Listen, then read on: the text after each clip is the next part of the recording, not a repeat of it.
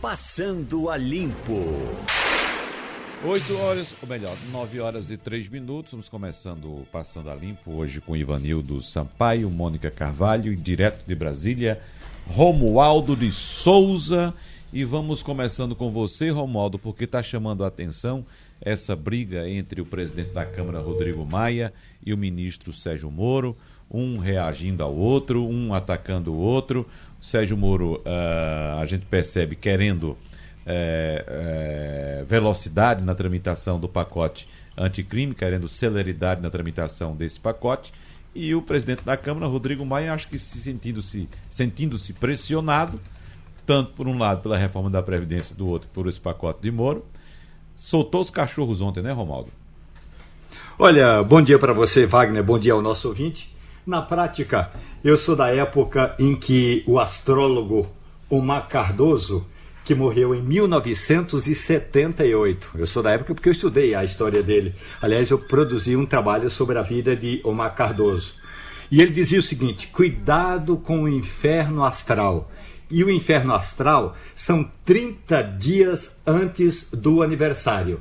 Portanto, segundo a tese de Omar Cardoso, a vida de Jair Bolsonaro vai começar a melhorar hoje, porque hoje o presidente da República faz 64 anos, completa 64 anos, e aí acabou o inferno astral de Jair Bolsonaro, pelo menos segundo o que diz Omar Cardoso. Ele diz isso em vários livros que escreveu, em, vários, em várias gravações que ele fez, e uma das gravações que Omar Cardoso fez, uma das últimas que ele gravou e que eu produzi esse trabalho, ele dizia o seguinte, Wagner: cuidado com o inferno astral. Tudo pode acontecer, inclusive as coisas ruins. Portanto, nada poderia ter sido pior do que esse inferno astral de Jair Bolsonaro, e agora é esperar que a partir de hoje, que é hoje é o aniversário do presidente da República, a partir de hoje a situação do presidente melhore, porque está ruim do ponto de vista da pesquisa do Ibope, independente de você acreditar ou não em pesquisa, e está ruim do ponto de vista dessa relação de Sérgio Moro com Rodrigo Maia e dessa briga de Paulo Guedes com os ministros militares, quer dizer, com o ministro da Defesa e os integrantes da equipe do governo de Bolsonaro da área militar. O presidente da Câmara dos Deputados, Rodrigo Maia, sabe que o maior padrinho que ele teve para tornar-se presidente é, da Câmara foi o ministro da Economia, Paulo Guedes. Esse é um fator. O outro fator é Paulo Guedes está literalmente enraivecido com esse projeto de reforma da Previdência dos militares. Guedes queria 100 bilhões de reais de economia. Se tiver 10, vai ser muito. Seria 100 e caiu para 10. E, finalmente, Guedes tem resistido a toda essa, a essa forma como o presidente Jair Bolsonaro tem sido, digamos, muito bonzinho com os militares. Então Guedes usa Rodrigo Maia. Rodrigo Maia tem sido testa de ferro do ministro da Economia, Paulo Guedes. Vamos tocar em outro embate, Romualdo, Mônica e Vanildo, desta vez um embate jurídico só para iniciar com a informação, a equipe que trabalha no inquérito para apurar uma onda de ataques e fake news contra o ministro do Supremo se prepara para sair às ruas a partir de hoje já. E uma ação será para tirar do ar as contas das redes sociais de dois dos autores identificados no caso já. A outra busca e é, de outra outra de busca e apreensão visa recolher computadores e aparelhos usados por operadores dessa rede. Então, o Guarda Civil Metropolitano de Indaiatuba no interior de São Paulo, e um advogado já foram identificados pela equipe que atua no inquérito como suspeitos de estarem por trás dessas ações. Sabemos que há muito embate também, eh, inclusive internamente no Supremo Tribunal Federal, em relação a esse inquérito que foi aberto pelo presidente do Supremo, José Antônio Dias Toffoli. E nós estamos agora com o jurista e pesquisador da Fundação Getúlio Vargas, Joaquim Falcão, para conversar um pouco sobre esse assunto com a gente. Bom dia, doutor Joaquim, tudo bem com o senhor? Como vai? Você está bom? Tudo em ordem. Doutor Joaquim, inicialmente eu gostaria de saber do senhor uh, se cabe ao Supremo, como órgão julgador, presidir uma investigação como essa, já que, uh, inclusive, dentro do próprio Supremo, como já afirmei, há controvérsias. Há quem se posicione contra, como, por exemplo, o ministro Marco Aurélio Mello. É, nunca houve essa situação. A separação de competências da Constituição não dá essa competência ao Supremo. É uma situação inédita. Agora, eu gostaria de fazer, é, se você me deixa, um, uma pequena observação, mas que é fundamental. Pois não. É, eu queria fazer a defesa do Supremo, porque não é o Supremo que está fazendo isso.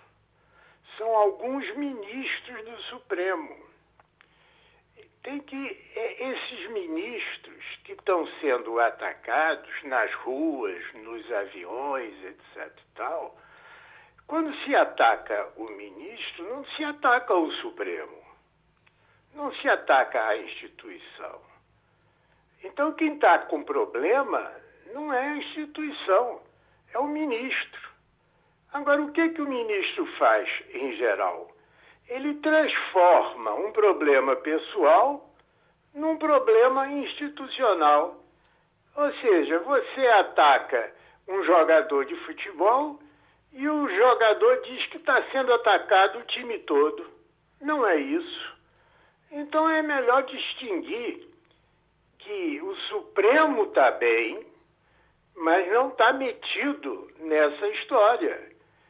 Mesmo porque o ministro Toffoli, ao abrir a sessão, disse que era uma decisão dele individual. Os ministros não foram consultados, souberam depois. Não é em nome dos ministros, é em nome do Toffoli. E não são os ministros. A Rosa Weber não tem parente nenhum sendo atacado. O Edson Fachin não tem parente algum sendo atacado. Então a estratégia é muito clara. Me atacam, com ou sem razão, mas a gente tem visto nas mídias muitas vezes com razão. E aí eu digo, não, não estou atacando a mim não, e nem a minha mulher ou a minha esposa, estou atacando é ao Supremo. Ora, assim é um pouco complicado. Né? Uhum. Doutor Joaquim, nós estamos. Está claro isso aí que eu disse a você? Muito claro, doutor Joaquim. Nós estamos com o repórter Romualdo de Souza em Brasília. Aqui no estúdio estamos com a jornalista Mônica Carvalho e também com o jornalista Ivanildo Sampaio, que faz uma pergunta ao senhor agora. Bom dia, doutor Joaquim. Veja bem, a, a imagem do, do Supremo está cada vez mais arranhada, cada vez mais se tornando suja, uma coisa quase pequena que se faz, a meu ver, com uma instituição que é centenária. O que é que a gente faz para melhorar a imagem do o que é que precisa ser feito para recuperar o respeito que o Supremo tinha perante a sociedade, porque ele vai aos poucos vai perdendo. Qual, o que é que o senhor sugeriria nesse campo? Olha, a, a, a sociedade não vai ter uma fórmula mágica, não é? Mas se você notar dos últimos dois, três meses para cá, você vê uma reação crescente. É, hoje tem uma proposta no Congresso para reduzir o mandato deles para oito anos, em vez de ser vitalício, não é? é? Você tem uma proposta de CPI em cima do Supremo, não é? Você tem, inclusive, você tem é, projetos de leis que vão contra a esses atos unilaterais e pessoais de ministros do Supremo. Você tem pedidos de impeachment assinado por milhares de pessoas. Ou seja, a, a, a panela está fervendo. Agora, a gente não sabe exatamente qual será a reação do Congresso Novo com congressistas novos, que pode não ser a passividade que foi no passado. E ele queira, o Congresso tem competência para avaliar. E aí avaliar se o Supremo está bem ou se o Supremo precisa de mudanças. Então, existe um crescendo, Ivanildo. E não é E mais ainda, onde eu deposito alguma, não muita, esperança, que está havendo dentro do Supremo um crescente constrangimento da maioria dos ministros com a atitude de outros ministros. Então, é, esse constrangimento de ministros e de parentes que não se comportam adequadamente, e quem leva a culpa? Quem leva a culpa são os outros ministros. Ora, assim está desigual, né? Se o parente fez errado, o parente que se defenda. Isso não existe na Constituição. Ministro não é advogado de parente. Esse que é o problema. Mônica Carvalho. Quando o senhor fez é, os 11 ministros, essa coisa parece que estava apenas no começo, esse processo de degradação da instituição. E agora a coisa, a seu ver, piorou? A minha, a, a, ao meu ver, é, piorou. E, e eu vou dar o exemplo. Quer dizer, quem proibiu o nepotismo no Brasil foi o Conselho Nacional de Justiça. Aí depois o Supremo, dez anos atrás, ou oito anos atrás, acompanhou o Conselho Nacional de Justiça, ou seja, não se nomeia para cargo parente, é, cargos de confiança parentes. Agora se criou o nepotismo processual. O que é isso? É que você, o seu parente é, é processado e você é quem defende ele. Então é um novo tipo de nepotismo. É o nepotismo processual esse que o, esse que o Supremo está criando. Você já pensou se você tiver que criticar, ou se algum parente de algum governador, de senador, é, fizer um mal feito, e tiver que ser o governador ou o senador que vai investigar e julgar, não é investigar só não, é investigar e julgar o que investigou. Aí a gente saiu da democracia. Mônica Carvalho. É, pegando essa, essa sua última fala, então, é, professor doutor Joaquim Falcão, como é que fica, então, para o Brasil, é, a imagem dessa instituição que o senhor bem disse, um ministro não, não é o Supremo inteiro, dois ministros não significam o Supremo inteiro, mas no fundo, no fundo o que a gente vê é uma degradação dessa imagem da instituição e uma briga entre instituições. De um lado, o Supremo toma essa atitude que, como o senhor falou, é, não está nem prevista, enfim, não, não, não, é competência dele é, tratar, investigar e julgar, e do outro lado, o parlamento, o Senado já ameaça aí uma CPI da toga, quer dizer, para investigar desvios e lavagem de dinheiro por membros do Supremo. Como é que o senhor vê isso para a nossa democracia, para o fortalecimento ou enfraquecimento das nossas instituições? Mônica, eu vejo isso muito bem e muito mal. É, muito bem é porque a gente está vendo a Constituição diz que os poderes são independentes e harmônicos entre si. Ora, não são harmônicos, são, são no mínimo tensos, né? são, são no mínimo disputantes. Né? Então, quando eu. O que é a febre? A febre no corpo humano? É uma tentativa de resistência é, do corpo humano alguma bactéria de fora. Então, essa tensão mostra que as instituições não se entregaram ainda.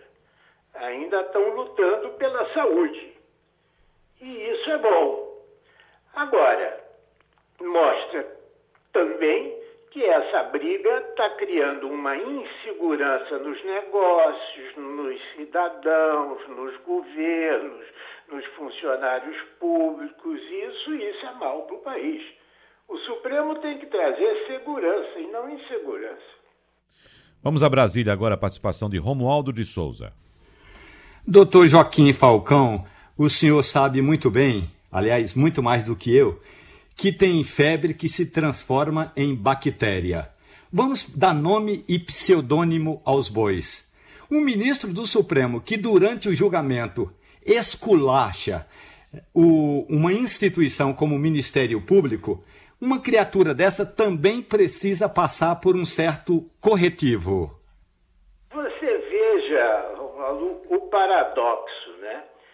O, o ministro Toffoli, ele, de primeiro, é, a sessão de julgamento não é para fazer anúncios de medidas administrativas. Então, já, ele, ao começar a sessão com essa é, portaria, instrução, ele leva para a sessão de julgamento algo que não é de julgamento. É, mas ele fez isso por quê? Para pegar uma carona na audiência da sessão. Ora, o que já não está correto, né? Quer dizer, em nome de uma carona, ele vai e faz um pronunciamento que não é previsto na sessão de julgamento. Né? Essa, essa é, é um ponto importante. Né? Agora, o, não creio, eu deposito alguma esperança que foi meu colega é, no Conselho Nacional de Justiça e que é um, um homem técnico e, e um trabalhador incansável, que o Alexandre de Moraes possa revelar à nação como isso vai ocorrer. Porque tem mais esse problema. Quando alguém do MP faz uma investigação, a gente sabe os passos que vão ser dados. Porque é necessário para que os advogados atuem, para que. Agora, nesse caso, nós não sabemos, é tudo imprevisível. E aí você. E como é que fica a, a segurança? Na mesma sessão em que é, se que se diz não pode xingar, não pode ofender, não pode isso, se xinga, se ofende. É uma situação muito complicada. Agora, eu quero sair em defesa do Supremo e não em defesa de um ou dois ou três pessoas. Para a gente encerrar, doutor Joaquim Falcão, a, a, jornalista Mônica Carvalho ainda tem mais uma questão para o senhor. Na verdade, eu queria saber, é, doutor Joaquim, se há alguma possibilidade do próprio Supremo, ou, ou seja, os outros membros do Supremo que são discordantes dessa ação proposta, é, barrarem isso, ou ainda, se ela em prosseguindo, qual é a, a possibilidade de prosperar, já que a gente sabe que são crimes, os crimes que, que foram falados são crimes de ação penal privada, ou seja, as pessoas precisariam representar. E como é que fica isso? Do ponto de vista jurídico, isso tem como prosperar? Quer dizer, é, houve, houve, não sei, quer dizer, a, a, grande, a grande história foi a surpresa. Foi a surpresa é, do, do, do ato no ar ao vivo, live, e os ministros ficaram constrangidos de ter uma discordância e um debate ali. E os, os, os demais ficaram constrangidos e se calaram. Mas eu não acho que eles vão ficar quietos, não.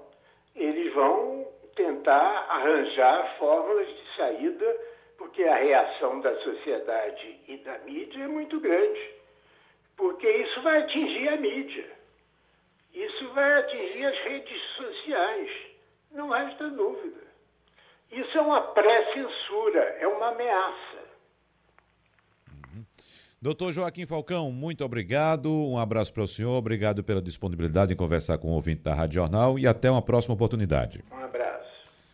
Para informar para o nosso ouvinte também que há uma retenção no trânsito agora na Gamenon Magalhães, nas imediações da Ilha do Leite, no sentido Olinda, porque houve um acidente em frente àqueles empresariais que tem ali logo quando você desce o Capitão Temudo, uh, em frente àqueles empresariais, houve um acidente entre um carro e uma motocicleta. Então, uma das faixas está interditada e é, há retenção no local. Então, o trânsito está complicado agora nesse trecho da Gamenon Magalhães, no sentido Olinda por causa desse acidente, repetindo. Bom, vamos voltar aqui a nossa conversa no Passando a Limpo. Uh, temos alguém, Val, agora? Sim, então pronto, vamos direto ao assunto aqui, porque há muita controvérsia também em torno da reforma da Previdência. A gente sabe que reforma da Previdência em todo lugar do mundo quem já fez teve problemas, teve muito trabalho, muita dor de cabeça para poder aprovar. Teve que país né? que tentou e não conseguiu, como a Inglaterra. Exatamente. E a gente está discutindo. E ontem foi aprovada a proposta, foi aprovada, apresentada, melhor dizendo, a proposta de reforma da Previdência dos Militares e, como tal, muita discussão em torno também dessa proposta que foi apresentada pelo governo. Então, em troca da reforma da Previdência, o governo propôs aumentos salariais de gratificações e adicionais e esses aumentos desagradaram a base parlamentar do governo. Então, o tratamento especial às Forças Armadas irritou, inclusive, líderes partidários. A reestruturação das carreiras militares ativou o balcão de negociações para que outras categorias sejam beneficiadas também.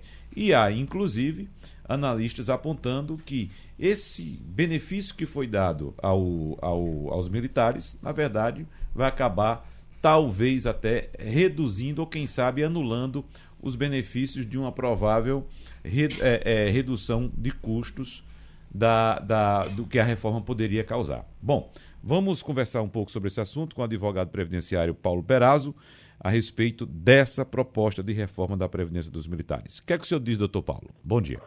Bom dia, Wagner. É, era esperado. Sempre na história, algumas categorias elas têm essa capacidade de exercer uma pressão maior sobre o governo. O que a gente vinha vendo de um tempo para cá, por exemplo, eram as carreiras relacionadas à tributação, auditores fiscais, por exemplo. É, quando esses caras param, simplesmente colocam o governo de joelhos, porque, porque não se arrecada nem nada. Então, eles realmente tiveram aumentos bem superiores à média da, é, das outras categorias. Então, chegou a vez do militar, que estão com moral, estão com é, mais da metade dos ministérios, e eu não esperava algo muito diferente. Eles estão num momento de proativos, com voz ativa, com muita gente lá dentro, então tem esse poder de é, pressão sobre o governo. Agora, que é, foi pouco em relação ao que eu esperava, foi. Por exemplo, eles hoje só contribuem com 7,5%. Quando aumentar para a alíquota máxima, vai para 10,5%, ou seja, não chega nem aos 11% que hoje atualmente os servidores civis colocam. Outra modificação assim que eu achei absurda, que deveria haver paridade, seria em, seria em relação às pensionistas. Para você ter ideia, hoje uma pensionista é, de um servidor civil que ganha acima do teto do INSS R$ 5.839. O que ela ganhar acima do teto tem uma redução de 30%. Então, nos militares não existe e com a reforma vai para 10%. Então, fica uma desproporção. E aí sempre aquela velha conversa. Olha, nós não temos férias, nós vivemos de um canto para o outro do país, vivemos viajando, não temos é, como fixar em um lugar, criar raízes. É verdade. Agora, isso também é uma escolha pessoal. Muita gente gosta dessa vida, inclusive de vida de cigano, de estar tá rodando, quer conhecer novos lugares, gosta de viver desse jeito. Então, são, são é, atividades instas à própria carreira militar. Então, a gente não tem como justificar isso é, de forma monetária em relação a outras carreiras. Mas aí, pelo menos, são as desculpas que ficam se apresentando. E para terminar, Wagner, o que é, vai ter mais impacto vai ser nos estados do que propriamente na é, União Federal. Para você ter ideia, é, na União Federal, a, a, economia de gastos vai ser em torno de 10 bilhões em 10 anos, ou seja, 1 bilhão por ano. Não é diante da reforma que eles estão querendo economizar um trilhão de reais em 10 anos, essa reforma dos militares ficou praticamente diluída, não ficou, eles não entraram com a cota parte suficiente ao déficit que eles mesmos causam. Então, está é, tá, tá, tá jogando para o resto da sociedade essa conta sobre esses pretextos que ele não moram no mesmo lugar muito tempo, aquela coisa toda. Agora, em relação aos estados, a, bombeiros e policiais militares, essa diferença vai ser bem, bem maior.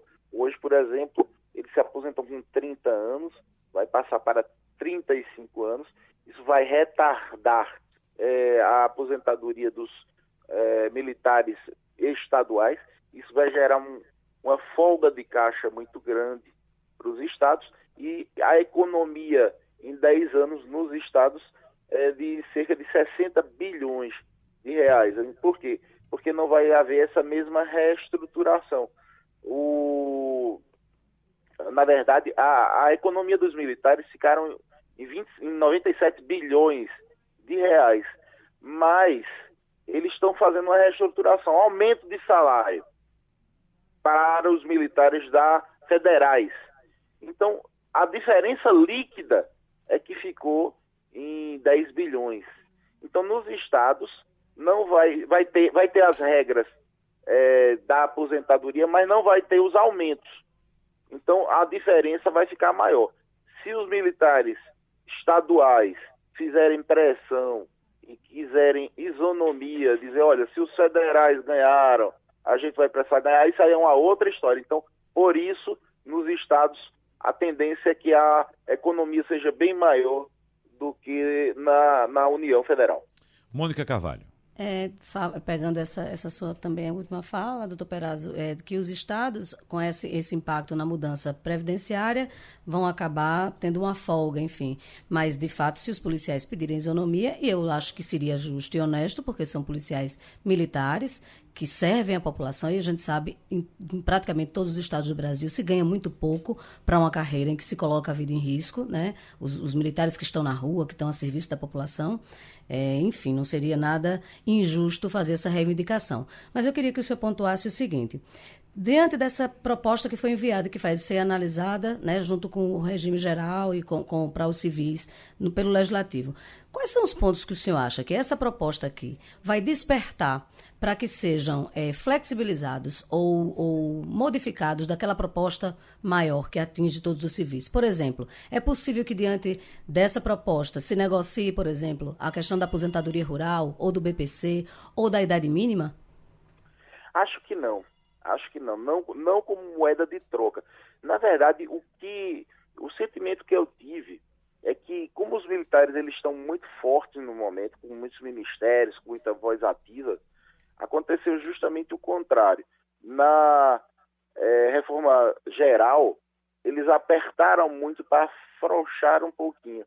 E agora eu estou com a impressão que eles vão apertar um pouquinho por causa dessa, dessa gritalhada da sociedade. Então pode ser que eles tenham feito essa margem de manobra, sabe? Para dar qualquer coisa a mais na, na, na no, no, geral. Então vai, vai ser um, uma, uma guerra política, tá certo? De quem leva mais, por que levou mais, por que eu levei e ele não levou, por que ele levou e eu não levei. Então vai vir muita grita nesse sentido.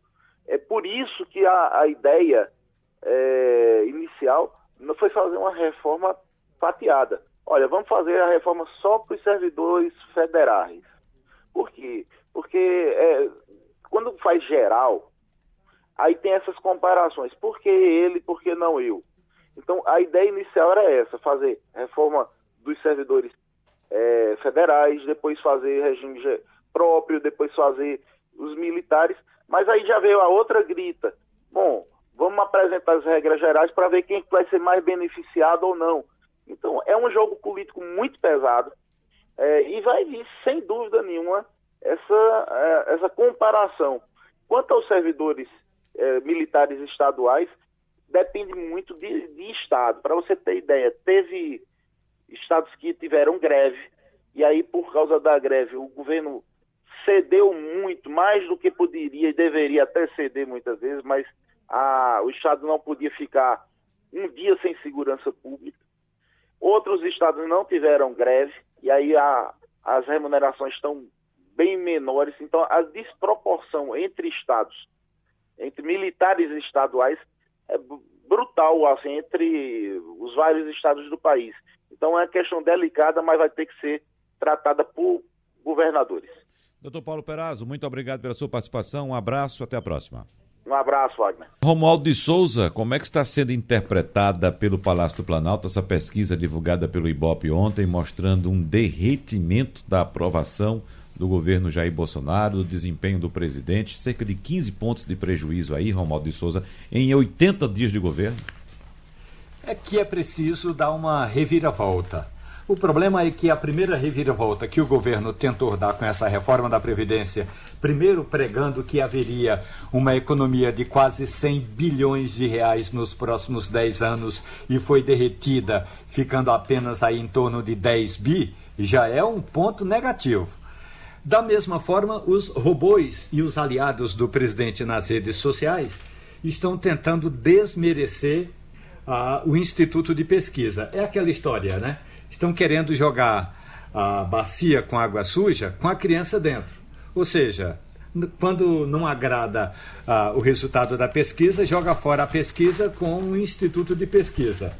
O problema também é que o governo continua é, desarticulado no Congresso Nacional e não tem quem defenda o governo no Congresso Nacional. E aí, quando eu digo quem, é alguém de peso, hum. alguém que suba, que pegue o microfone e que defenda algumas das ações do governo do presidente Jair Bolsonaro.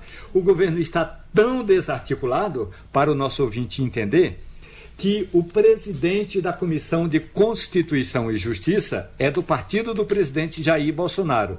E Felipe Francischini ameaça não instalar, quer dizer, não nomear hoje o relator da reforma da Previdência, justamente porque não tem sido procurado, não tem conseguido falar com o povo do Palácio do Planalto. Então, essa desarticulação faz com que a base aliada, eu não diria que está esfacelada, mas está um, po um pouco tímida para defender o governo. E as ações do governo até agora não chegaram na população. E, por fim, eu tenho uma opinião sobre isso. A, a, a imprensa brasileira caiu de pau no governo de Jair Bolsonaro. Se Jair Bolsonaro hoje andar por cima das águas no rio Amazonas, não vão dizer que ele está fazendo milagre. A imprensa vai dizer que Bolsonaro não sabe nadar. Portanto, tem também uma certa contribuição da imprensa brasileira. Os números, Romualdo de Souza, são diferentes, evidentemente, mas os movimentos são os mesmos. Nós falávamos aqui no começo da semana com o cientista político Antônio Lavareda a respeito da pesquisa XP Investimentos, feita pela, pela, pelo Instituto IPESP.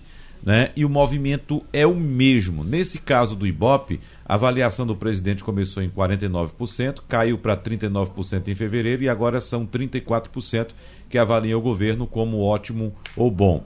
Uh, regular foi de 26 em janeiro para 30 em fevereiro e 34 agora em março. E ruim, péssimo, veja só, partiu de 11 em janeiro, momento da posse, para 19 em fevereiro e 24 agora em março. Então, os movimentos são os mesmos, os números, evidentemente, é, são diferentes, porque as metodologias são distintas, mas, de fato, as duas pesquisas apontam aí queda na popularidade do presidente Jair Bolsonaro. E, e há uma onda negativa, convenhamos, criada, por exemplo, por ações é, atrapalhadas no Congresso Nacional, principalmente no Senado Federal, na eleição do presidente Davi Alcolumbre. Ou essas brigas todas eh, no Supremo Tribunal Federal. Isso cria uma onda em que o entrevistado não liga apenas a ação de Gilmar Mendes ou de Davi Alcolumbre, liga governo. E governo, em geral, para a população, é o Poder Executivo. Então também tem isso. Agora que Jair Bolsonaro está começando a governar, que o Congresso Nacional está começando a votar, pode ser que notícias boas apareçam, como por exemplo, Ontem, a Câmara dos Deputados aprovou um projeto que tem tudo para baratear o preço da passagem aérea no Brasil. É claro que aí o ouvinte vai dizer: e o que o Bolsonaro tem a ver com isso? Quase nada. Mas, evidentemente, que isso pode ser uma resposta positiva para anular essa onda de negatividade que domina Brasília. E, por fim, tem um detalhe que eu gostaria de lembrar: é que aqui em Brasília tudo conspira contra todos. Então, o Congresso Nacional hoje está na onda da conspiração contra o governo de Jair Bolsonaro. Ou ele se mexe, se mexe urgentemente, ou ele vai ser deixado de lado e vai terminar o mandato mais fraco do que o presidente eh, Michel Temer. Oh, oh, bom dia, Romualdo, da Ivanildo. Olha, dia. veja bem, eu, re, eu vou é, relembrar um, um, uma piadinha, não era nem piada, um bordão que vi, viralizou no Brasil inteiro recentemente. O pau que bate Francisco, bate Chico. Pois bem, você diz que a imprensa tem uma certa é, responsabilidade sobre essa má imagem do governo nesse início de, de, de mandato, mas a imprensa também poderia ter uma imagem positiva se houvesse profissionalismo na comunicação do presidente. Eu acho que essa falta de assessoria profissional também contribui para essa queda de, de, aceitação, como a gente viu na pesquisa mais recente. Você concorda? E só complementando, viu, Ivanildo Sampaio, é bom lembrar que o governo, o próprio governo, produziu suas notícias negativas. A gente pegar as informações, as notícias que saíram relativas aos filhos do presidente, né, aos três filhos, e outras também, outra, outras questões de bate-cabeça do governo também, que são inúmeras porque são os três Na filhos verdade... do presidente que estão fazendo a comunicação, né, Mônica? É, pois é. Na verdade, a gente tem desde o começo, é, e o, o, presidente segue essa linha ainda, eu acho que hoje com menor intensidade, mas um total desprezo pela, pela mídia, para é. se comunicar pelos órgãos oficiais de, de imprensa. E quando você se comunica diretamente com o seu eleitor, e nesse caso agora, o, o seu eleitor que, que você está no poder, quer dizer, você está para toda a sociedade, você não está só para seu eleitor. Uhum. Então, a imprensa lógico que como toda e qualquer instituição comete erros, né? A gente a gente tá no, é, o trabalho nosso diário é, nos faz acertar e errar, mas eu acho que o grande papel da imprensa como instituição dentro de um país democrático é fiscalizar é. e cobrar que os governos façam a sua e parte. Tem outra coisa, que a imprensa acerta muito mais do que erra. É, e tem outra coisa. Acerta muito Mônica, mais do que erra. A pesquisa não reflete, por exemplo, essa viagem do presidente Jair Bolsonaro aos Estados Unidos, né? Que pelo que a gente percebeu repercutiu muito mal também, principalmente pela postura absolutamente subserviente do presidente, um chefe de Estado chega lá simplesmente com a cabeça baixada e talvez as calças também, para o presidente norte-americano. Eu acho que quando começarem a acontecer coisas concretas, a sociedade e a imprensa vai relatar isso e retratar isso, porque não há como esconder. Quando a economia começa a crescer, quando os empregos começam a ser gerados, quando a educação melhora, quando a violência tem baixa, é uhum. é nosso papel tudo divulgar. Isso, exatamente. Tudo, quando tudo isso começar a acontecer, a sociedade vai entender. Agora, não é papel da imprensa é, amaciar nada. Eu acho que e aí vai depender, lógico, de cada veículo. E nós estamos numa rádio que é uma concessão pública, mais ainda temos uma responsabilidade ainda maior. Né? O nosso papel não é. E governo não é para estar tá num palco e, e, e é para estar tá no, no, no, camarim escondido. Ele tem que estar tá no palco, ele está no holofote. E é, é, essa a nossa função. Eu, eu fico, às vezes, incomodada quando eu ouço alguma coisa tipo má vontade da imprensa. Eu acho que a gente tem que ter vontade de fazer e noticiar. É só essa a nossa função. Pois não, Romualdo. É Romualdo. Pois não, Romualdo. É, eu, eu tenho 15 anos de Sistema Jornal do Comércio Três anos estou na televisão Jornal do Comércio, nunca recebi e certamente não receberei um telefonema para falar mal ou bem de um governo. O que eu disse e vou continuar insistindo é que a imprensa brasileira tem má vontade com o governo de Jair Bolsonaro, que por sua vez trata mal a imprensa e aos jornalistas. Da mesma forma que a imprensa hoje tem má vontade com Bolsonaro, é a mesma imprensa que incensou Lula no início do governo dele em 2003. 2003. Portanto, foi isso e é isso que eu quero dizer. Com relação a falar bem ou falar mal, a gente dá notícias. Não, não faz. É. É, não paparica ninguém, não.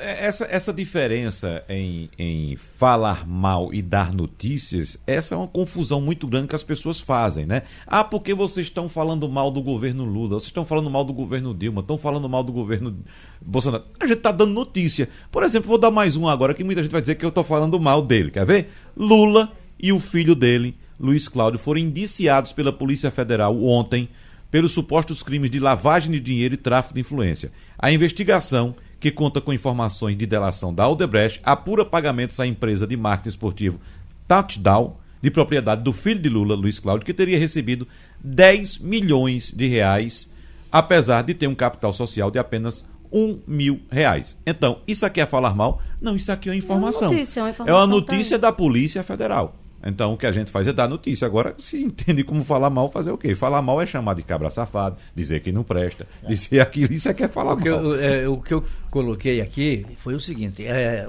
a imprensa tem, tem é, noticiado alguns erros que o governo tem cometido nesse início de mandato e não tem havido, do, da, da, parte do Palácio do Planalto, um revide, porque não tem profissionais para fazer isso. Não é dizer que o homem fez o que ele não fez, não, mas nem, nem o que está sendo feito se mostra.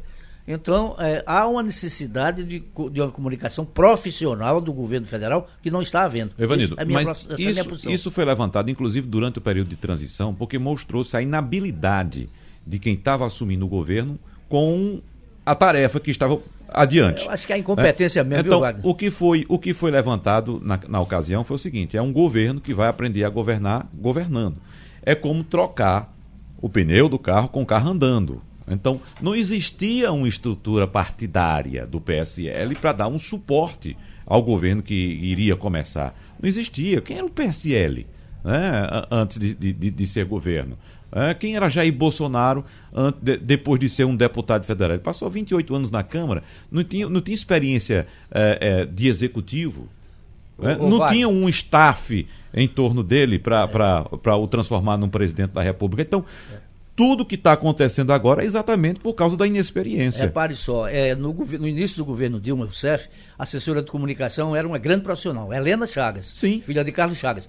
Todos os erros do governo cometidos por Dona Dilma, é, a imprensa noticiou. Sim. Mas havia do outro lado, dizer, não se escuta o outro lado, você quando faz uma reportagem não escuta os dois lados. Premissa do outro lado você reportagem. tinha uma profissional, que era a Helena Chagas, que rebatia algumas críticas, algumas vezes injustas. A uhum. maioria justas, mas algumas injustas. Helena Chagas estava lá profissionalmente para dizer o que o governo fazia. Isto é que não existe a, hoje. Porque exatamente existia naquela ocasião, como ainda existe hoje no PT, uma estrutura. O PT já vinha de experiência de executivo, o PT já vinha de experiência de um governo federal, de um presidente da República, então já havia uma estrutura para trabalhar isso. É? O que não há agora. É, se o, só... se o, quando o Palácio do Planalto pegar. Aliás, ontem esse material já chegou ao Palácio do Planalto. É, que é aquela pesquisa que nós comentamos aqui no Passando a Limpo com o professor Antônio Lavareda, que trata da credibilidade dos veículos de comunicação social. E aqui não significa que a imprensa está contra as redes sociais, não. Significa que o governo do presidente Jair Bolsonaro não tem nem boa vontade, nem profissionais para lidar com a imprensa. O que é lidar com a imprensa? Vamos dar um exemplo. Ontem Bolsonaro chegou dos Estados Unidos. Nós ficamos das nove da manhã na porta do Palácio da Alvorada até o meio da tarde e ninguém dizia uma informação sequer. Bolsonaro vai ou não vai ao, à, à Câmara dos Deputados levar o projeto da reforma é, é, da Previdência dos Militares? Uma informação simples. Então, não vazam, quer dizer, não dão essa informação, não vazam, não divulgam essa informação, que não é uma questão de segurança, é uma questão de dizer o que o governo está fazendo, prestar conta por meio da imprensa à sociedade. É disso que falamos. Pronto, você disse exatamente o ponto, Romualdo. Eu acho que para a gente fazer essa reflexão, e é lógico que nós recebemos críticas, como todas as instituições recebem críticas, nosso trabalho é alvo de críticas, lógico que é, mas é, você disse bem, é, é papel do governo prestar satisfações à sociedade e a imprensa é um órgão fundamental, é uma instituição fundamental na teia democrática. Não existe democracia no mundo sem uma imprensa livre e imparcial. Eu tenho minha opinião, Wagner tem a dele, você tem a sua, Ivanildo tem a dele a, a, o fato da gente emitir a nossa opinião em algum momento específico não significa que o Sistema Jornal do Comércio não tenha imparcialidade e não tenha o dever de mostrar o que acontece neste país e fazer análise para que o leitor, para que o ouvinte, para que o telespectador daí tire suas conclusões. Esse é o nosso dever. Eu fico tão feliz, Mônica, quando eu vejo aqui comentários é, dizendo que eu sou comunista. Pois é. Porque é coisa... o ano passado eu era direitista. Você era direitista, fascista, agora você é comunista. Rapaz, é, é, eu lembro, enfim. no começo, no começo começo do auge da crise, que a crise começou, na verdade, em 2014. E, e, e poucas pessoas queriam é, enxergar que estava nascendo ali uma crise em 2014 durante a eleição.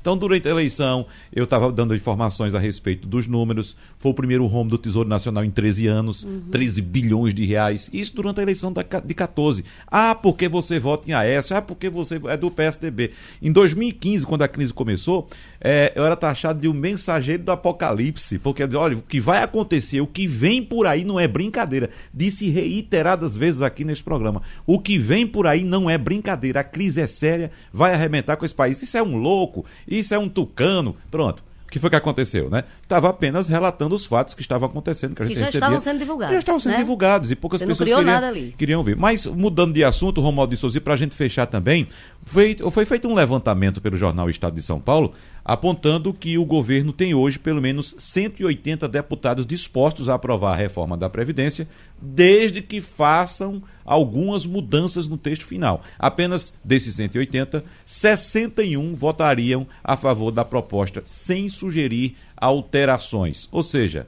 ainda tem muito terreno, muito caminho para andar até os 308 votos, né, Romaldo? Ou seja, no mínimo 128. O que na prática vai decepcionar ainda mais, e se essa pesquisa for feita hoje, certamente, e aí é uma análise, certamente, Mônica, esse número vai ser reduzido, porque o projeto da reforma da Previdência dos militares decepcionou muita gente aliada do Palácio do Planalto, muita gente que solta foguetes para o presidente Jair Bolsonaro. Ontem, Bolsonaro estava decidido a não ir ao Palácio do Planalto. E aí por que Bolsonaro foi levar o projeto diretamente nas mãos do presidente da Câmara dos Deputados? Porque o Paulo Guedes, o ministro da Economia, não gostou do projeto, é, conversou com o Rodrigo Maia e disse para Rodrigo Maia que não estava gostando do projeto, e aí Rodrigo Maia simplesmente mandou um recado para o Planalto. Se o presidente não fosse levar a proposta, ele, Maia, não estaria na Câmara, e a proposta seria apenas protocolizada, ou seja, batida um carimbo lá na secretaria. Seria muito pior ainda. Portanto, num jogo de Maia com Guedes, foi forçaram Jair Bolsonaro a ir ao Palácio do Planalto. Ou seja, não tem inocente nesse jogo não. Só para a gente fechar, Mônica, uma pitadinha sobre o Holiday. Holiday hoje, né? Ontem foi o último dia para uhum. desocuparem. A zero hora de hoje acabou. Zero hora de hoje acabou. As uhum. pessoas ainda tem gente saindo. A nossa equipe está lá de plantão. TV Jornal Meio Dia vai dar cobertura total. Até, até a hora que eu saí da redação e pelo que eu vi aqui, estava tranquilo, não tinha nenhum tipo de conflito. Mas de fato já não se pode mais ficar lá desde a meia-noite de ontem. E acabou passando a limpo. Passando a limpo.